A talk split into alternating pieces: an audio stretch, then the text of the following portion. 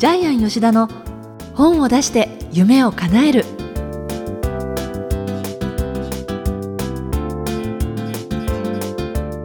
小林まどかです。ジャイアン吉田の本を出して夢を叶える。ジャイアン今回もよろしくお願いします。はいよろしくお願いします。まるで私の前に座っているジャイアンが出前のお蕎麦屋さんのように片手にですね、はいこうお蕎麦を持ってるようなスタイルで大きな飛び出す絵本を持っているんですけれども、はい。で今日はですね、はい。ラジオ番組には最もふさわしくない 飛び出す絵本を紹介したいと思います。今ねこの目の前には5冊あるんですが例えば「美女と野獣」とかは「オズの魔法使い」はい。とか「ピーターパン」シンデレラ。はい、シンデレラ。そしてジャイアンが持っているのが「不思議の国のアリス」はい、で皆さんあの見えますか？見えません、ねえっと不思議な国のアリスをですね、ええ。1ページをめくるとですね、はい。巨大な森がいきなり飛び出すんです。そうなんです。はい。高さにしてこれ十数センチ上がってきますね、はいす。森がね。でなおかつ、うん。飛び出す絵本の中にまたさらに飛び出す絵本がついてまして、はい。ここに「オープンミーって書いてるちっちゃな絵本がまたそのページの中についててですね、そそれを引っ張るとですね1234567段のですね蛇腹が出てきてアリスがウサギの穴に落っこちていく様子が上から覗けるんですうよね。ねえ。これも私あの親友の子供が生まれた時にえ「オズの魔法使い」これね海外の本じゃないですか、えはい、でもちろん英語ですから子供には読み聞かせはあれなんですけれどこれを感じてもらいたいと思ってプレゼントしました。ねびっくりしました。プレゼントしたっていうんで、うん。ええ。今ジャイアンが持ってるのがですねまさに。オズの魔法使いなんですけども、はい。はい。ちなみにオズの魔法使いがすごいのは、え一番最初にですねページを開くと、はい。竜巻が出てきてくるくる回るんえです。そうなんです、はい、でこの竜巻に乗ってドロシーは魔法の国に行ってしまうんですけど次のページが魔法の国ですね。ねえ。はい、これよくできてますよね、ええ。だってこんな立体的に例えば「美女と野獣」のお城が出てきたはい、り、美女と野獣のちょっとめくってもらっていいですかね、野獣がすごいんですよね。野獣がまた野獣がですね。恐ろしい。これ結構グロテスクな、そうですね。本一面に野獣がぐわーって大口を開けて飛び出すんですけども、はいはい。でそれから、えー野獣と一緒に食事をしているね。はい。うん。えー彼女のですね、晩餐の風景。しかも野獣がですね映画とかにはない巨大な長い尻尾があるんですよね。ああそうそうそう。これがまた本当にグロテスクで。ね。はい。であとはですねシンデレラあるんですけどこのかぼちゃの馬車めっちゃ綺麗ですね、ねねこれねラジオでは絶対伝わらないんあですけど。の白のような銀色で七色に光るええ。ものでできた馬車なんですけれど、はい。馬も立体的に当まあ然出てくる立体的にし、6頭いますね。ねでさらにまたちっちゃいミニ絵本がついてここでネズミがほら変身するんですね人間に。うんね要するにネズミがあの業者ですよね。えネズミほらすごいなこれ みたいな感じ。トカゲがまた123人のお供に変身するんですよねよくまあ考えてありますよね。これがそしてまたちゃんと収まるから驚きですけれど、ね。今日この絵本を紹介しようと思ったのはどうしてなんですか、えっとまあ、まどかさん来てくれるんで、まあ、喜ぶかなと思ったら自分で買っててプレゼントしたっていう、はい。でさらにあの、ね、収録してくれるキクタスの岡田さんもええ。買っていたっていうのがちょっとびっくりしました。これはね心躍りますねもん、これねほとんどの日本人の方知らないんですよね。あそうですか、えよくね洋書の売っている充実しているところではねええ。あの特集で売っていたりとかしてましたよ、えでこれは海外では書いてありますね。19.99ドルですね、そう30ドル弱とか。えー日本だとね。やっぱり5000円とかうんそう7000円してしまうんですけどもね,、あの本当にこれは子供は大喜びしますけども、ね子供には絶対与えないでください。一日でボロボロになっちゃうんで本当これはね子供もさることながら大人が楽しめる飛び出る絵本ですねうん。このシリーズ。結局しまう時が大事なんで きちんとしまわないと二度と使えなくなってしまうんでこれ大人がやっぱり読んで楽しむ絵本ですね、竜巻もくるくるしなくなっちゃいますからね。竜巻も止まってしまう竜巻になってしまいますのではい、これそれこそ写真をジャイアンのフェイスブックとかにアップしたり、そうですね。今回じゃあ Facebook にアップしましょうか。はい。えそれではジャイアン吉田の本を出して夢を叶える今回もお楽しみください。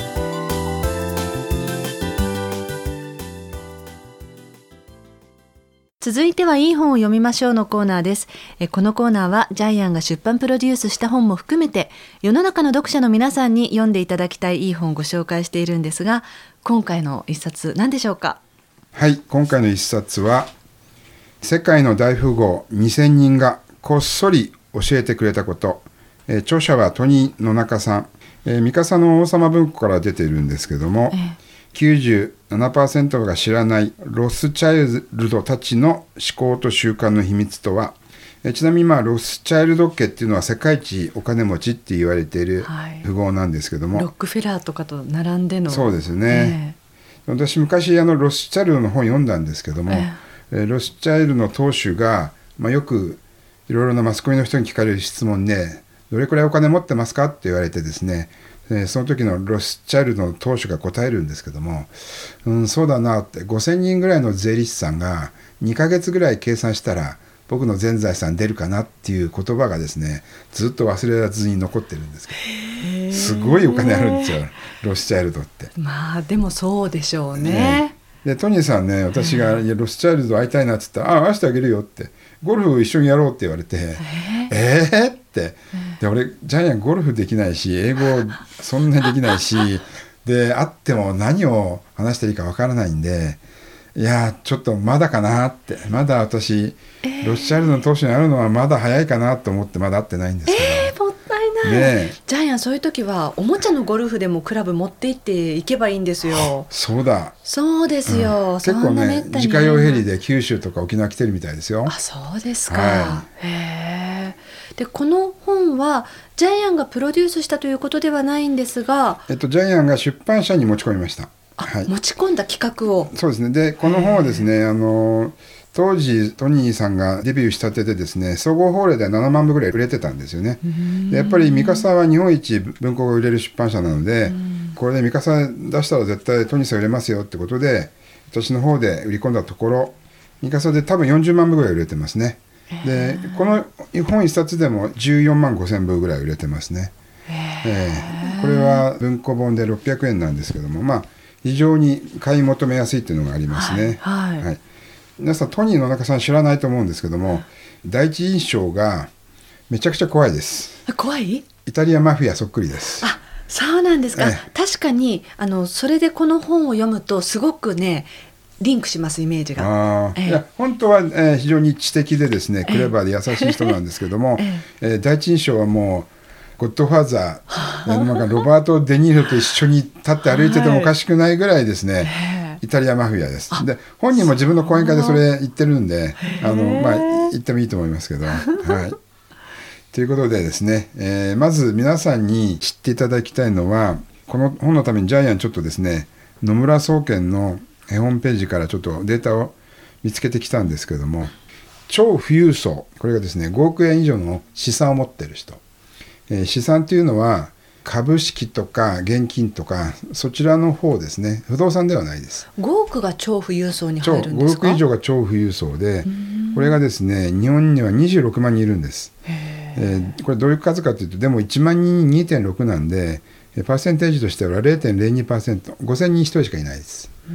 で富裕層一般的に富裕層って言われる方は1億から5億円持ってる方。81万3000人います、えーこれ250人に1人です。0.4%です。はい。で純富裕層5000万から1億円まあこれが一番多いんですけどね。でもこれでも日本人はたった1.4%しかいないです、えー100人いたら1人か2人がやっとえー5000万円から1億円持っている。えでトニーさんが今回書いてるのはやっぱりえー富裕層超富裕層になりましょうっていうその生活習慣と思考法をこの本で書いてます。えはい、はいえーちなみに日本で一番多いのはマス層3831万人。これはですね300万円以下です。うんまあでもそれが現実ですよこれがね現実です、今ね。はい。えトニーさんの本の中で共通する要素が4つありまして、えー人が幸せになるバランスっていうのがあるんですけども、は1つがお金2つ目が時間3つ目が健康4つ目が人間関係です、でこの本の中にもですねそれは書かれているんですけどもバランスを崩すと人は不幸になるって。そのやっぱりサインがですねこの4つで見分けられるっていうのがやっぱり共通してます、えはい。実際そのトニーさんは、ね、世界の大富豪がしかも2,000人が教えてくれたってこのタイトル通りそれだけのその世界の大富豪とつながりがあるっていうことですよね。本人はですねあのもともとはですねそうですね。日本のメーカーに入社して通産省の国家プロジェクトで、えー、飛行機のエンジンジェットの開発に関わっていた。そこからですね、うん、イギリスのロールス・ロイス社に移ってでさらに今度はですねチタの専門家だったのでアメリカのスポーツメーカーでゴルフクラブの開発をやってたんですね、うん、その中でいろいろな豪華ジェットを買うようなですね富裕層とどんどん知り合いになっていたっていうのが本に書いてありますね。うん、うん、ねあの本当に2,000人、えー、会っているとは思うんですけどもその人たちからですねいろんな習慣を聞いて、えー、います。であのお金持ちがいっぱいいるとですねお金をお持ちになりたい人が近づいてくるじゃないですか。うんでその時にどうやって磨けるか分かります？あのこの本の中に書いてあったものは、はいはい、男性でいうとその靴を結構見るっていうふうに書いてありましたよね。はい、えっとね実は本の中にはそう書いてあるんですよね。靴だけでもきれいにして、えー、本当のお金持ちはそういう人なんだよって書いてあるんですけども、はい、私がトニーさんから聞いた答えは違ってですね本に書いてないんですけども吉田さんねってお金持ちの中にお金持ちじゃない人が来るともう匂いでわかるんだって。来た瞬間にやっぱり違うんだって。あこの人違うなって。どんなに着飾っていてもどんなにお金持ちそうに見せていてもっていうことですか、はい、ああそういうことですか。やっぱり世界中のあの大富豪にはやっぱりそれを求めてたくさんの人が営業に来ますよね、はい、でお金持ちそうに見せかけて近づいてくるんだけどもやっぱり、うん喋った瞬間に何か違和感を感じるそうです。だからお金持ちは騙されないそうです。なんかでもそれ分かりますよね。本当のお金持ちは騙されないそうです。だから、ね、騙される人は本当のお金持ちじゃない人が騙されるんじゃないかなっていうのをちょっとトニーさんから聞かせていただきました、はい、だっていろんな人がその笑顔の仮面の下に実はいろいろな思いを渦巻いてね近寄ってきてるそういう近寄ってくる人多いでしょうからね。ね。この本のですね最初の部分に導入の部分にお金持ちになりたかったら成功したかったらコインの裏側を見ろっていうですね、えー、話が出てくるんですけども。でこれ答えは書いてないんですけどジャイアンはこういうことだと思うんですけども、えー、今リスナーの皆さんが、えー、1万円札の裏側何が書いてありますか？イメージできた人は1万円札に愛される人です、えー、ちなみにまどかさん1万円札の裏側何が書いてあるか分かりますか？もうねすぐにはねわからないです。そもそも1万円をそんなじっくり見たことがないですもん。お金は好きですよね。好きですけどそれもね好きですって言えない自分もいるんですよ、ね、大好きだったらもっとお金が寄ってきてるような気もするんですよね。本当にお金が大好きな人はやっぱりちゃんとお札を確認するそうです。らしいですね、ね、そうなんですちなみに海外ではお釣りをもらう時は必ずお札を確認するんでお札を確認しなくて例えばタクシー乗って五千冊お釣りきますよね、はい、確認しなくて財布の中に入れるのは世界の中で日本人だけだそうです。あそのぐらいまあ信用してるっていうことですかね。そうなんです。ただもう中国なんて偽札多いんでジャイも行って何度偽札捕まされたか分かんないんで。あそうですか、だから多分この話っていうのは実態にそのまま騙されるんじゃないよっていうことを言ってるんだと思いますけども。でもねそんな本当お金をじっくりってきっとね多くの日本人そんなにしてないと思うんですよねでこの本の中ではですねそういう本当に今すぐ使えるような生活習慣とか考え方っていうのがたくさんあります。はい、でまあいっぱいあるんですね、えー、まあ、全部は紹介できないんですけど例えば神社でお願いする人はお金持ちになれない、やっぱり神社は神様に感謝する場所、はい。まあ、これは基本なんですけども自分が好きな仕事で人が喜ぶことそれをやっていないとやっぱりお金持ちにはなれない。うんはい、それからですね一番ですねあの簡単な成功の方法は口癖を変えること、例えばやっぱりですね私は運がいいとかですねついてるついてる。斎藤ひとりさん、えー、しょっちゅう言ってますけどもそういう口癖を変えるだけでどんどん成功に導かれていく。こういうことがですねたくさんたくさん書かれてますね。ねなんかこのタイトルだと「世界の大富豪」だしこっそり教えてくれたっていうことはいかにそのお金中心のことが襲われるんだろうと思って私読み進めてたんですけれど、ええ、でもそうじゃなくて、ね。はい、違うんです。決はい。して全てがお金にリンクしていなくて、さっきジャイアン言ったようにいかに時間が大事かとか、ええ。そういう本当に人として改めて当たり前のことかもしれないけれどそういう当たり前のことを本当大富豪っていうのは大事にしてるんだなっていうふうに思ったんですよね。そうですねあのやっぱり私たちとですねちょっと感覚が違うんで、例えばまあちょっとクイズっぽいのがあるんですけども、えーリスナーの皆さん4億円もらったらえーどうしますかっていう問いかけがあるんですけどもまあ宝くじでいいんですけども4億円当たったらどうします？こんな答え知ってますよね。まあ、それは貯蓄とかって答えちゃうのがね、えっと、アメリカでは10億円の高額くじに使った人は5年後に全部なくす。それをなくするって書いてあるんですけども じゃあ4億円当たったらどうするか。この本に書いてある答えは自分の器を大きくする。要するにその4億円を使って自分が10億円稼げる人になるっていうのが答えなんですけども、こういう発想をするのがやっぱり大富豪だそうです。日本人はそれやっぱり使っちゃいますよね。今まどかさん貯金をするって言いましたよね。えそれっていかにも日本的な考え方ですよね。よねはい。じ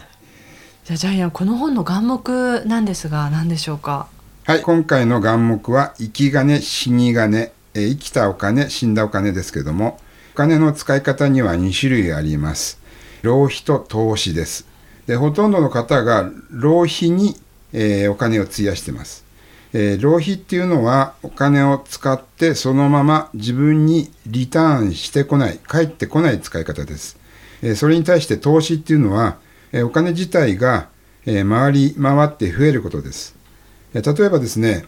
えまあ、世界一の金持ち、え世界一の投資家と呼ばれているウォーレン・バフェットはですね奥さんと2人でボロボロのアパートに住んでいるそうです、え何兆円も資産があるんですよねで本人がやっぱりすごいのは、えー自分が死んだら99%のお金を寄付するって言ってるんですよね、でこれはやっぱり私は生き金だと思います。彼は一生、えー自分自身世の中に投資してお金を増やしてそれで最後はそれを寄付してあの世に行きますっていうふうにもう宣言してますから。で多分そういう人生を送ると思います。でやはりですね成功者は成功者なりの習慣を身につけてるんですけども例えばですねこの本の中でも書いてあるやつを一つ紹介するとコンビニで小銭を寄付しましょうということですね。でなぜ寄付するか。これはですね自分がお金持ちだから寄付するんじゃないんです、えーお金がない人でも寄付していただきたいんですけども寄付するってことはそれだけでやっぱりいいことだし小銭でも社会貢献しているので自分のメンタルが上がるんですよね。でお金持ちは常にこうして自分がやっぱり与える人であるってことをメンタルの中に位置づけているので常に与える人になる。でそれが成功者を成功者大富豪を大富豪にしているものじゃないかなというふうに思います、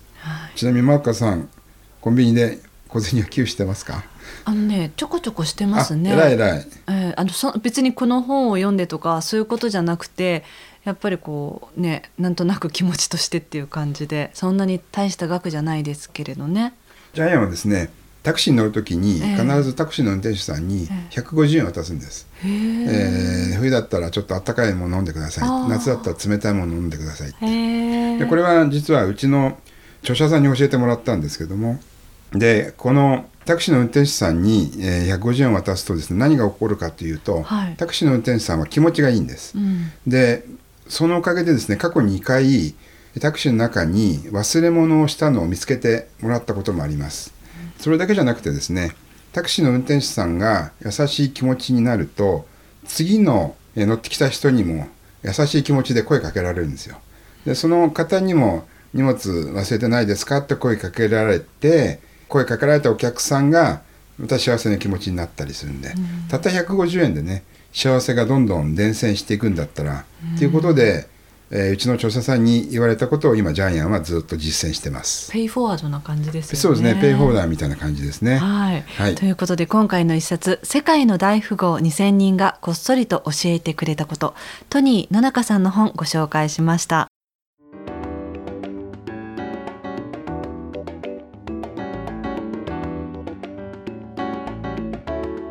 続いては本を出したい人の教科書のコーナーですえこのコーナーは本を出すプロセスで出てくる問題を毎回1テーマ絞ってジャイアンが伝えてくださいますが今回のテーマ何でしょうか？はい、えー、本を書く上での成功法則についてお話したいと思います。はい、今回三つに分けてくださってるんですよね。はい、えっ、とまあたくさんありすぎるので、一番大事なやつを三つだけじゃあ選ばせていただきました。一つ目、えー何事にも好奇心を持つ。自分の狭い分野でいいんですけども、えーそこの部分に対してですね突き詰めてもらいたいと思います。で何でもいいんです。もともとそのオタクっていうのがですねあのいろいろなカルトな文化作ってきましたけども今オタクっていうのは海外でもねオタクって。すごいですよね日本のねそういうオタクやアニメの世界がものすごい今広がってますからね。もともと日本人ってやっぱ粘着質なんでオタク文化の基礎っていうのは、まあ、江戸時代の元禄文化に芽生えたんですけども。えこういう形でですねとにかく何事にも好奇心を持ってください。2番目えとにかく行動する。やってみる。特に人に会ってください、えー何度も言ってますけども人は一時情報を持ってます。えーその人が何を考えてるかまだどこにも出てない情報を持ってますのでとにかく人に会って一時情報を手に入れてください。3番目。これがちょっと大変なんですけどもどん底を味わってください。人生のどん底を味わってください、えーむちゃくちゃ大きな失敗でもいいです。大病でもいいです、えー事件事故でもいいです。いじめでもいいです。借金でもいいです。病気怪我手術。そういうですねどん底を味わった人だけが書ける世界がありますので、え全てうまくいってですね平均的に生きてきた人の本は誰も読みたいと思いません。やはりですねどん底を味わうと気づきがある発展がある逆転がある。で本というのはもともとそういう性格を持ってますので大逆転のためにですね、えー本を書く、えーそういう方もたくさんいらっしゃいます。ということで今回は本を書く成功法則3つ挙げさせていただきました。はい、今回のテーマは本を書く上での成功法則についてお話しいただきました。ありがとうございました、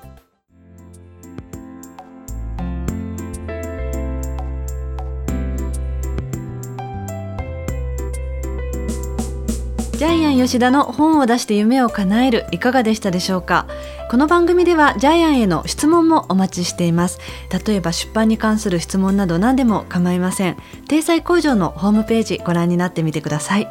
えそれではジャイアン今週もどうもありがとうございました、はい、えージャイアンこっそり教える人じゃないんで、えー大々的に教えますのでぜひ本を書いて、えー大富豪になってください。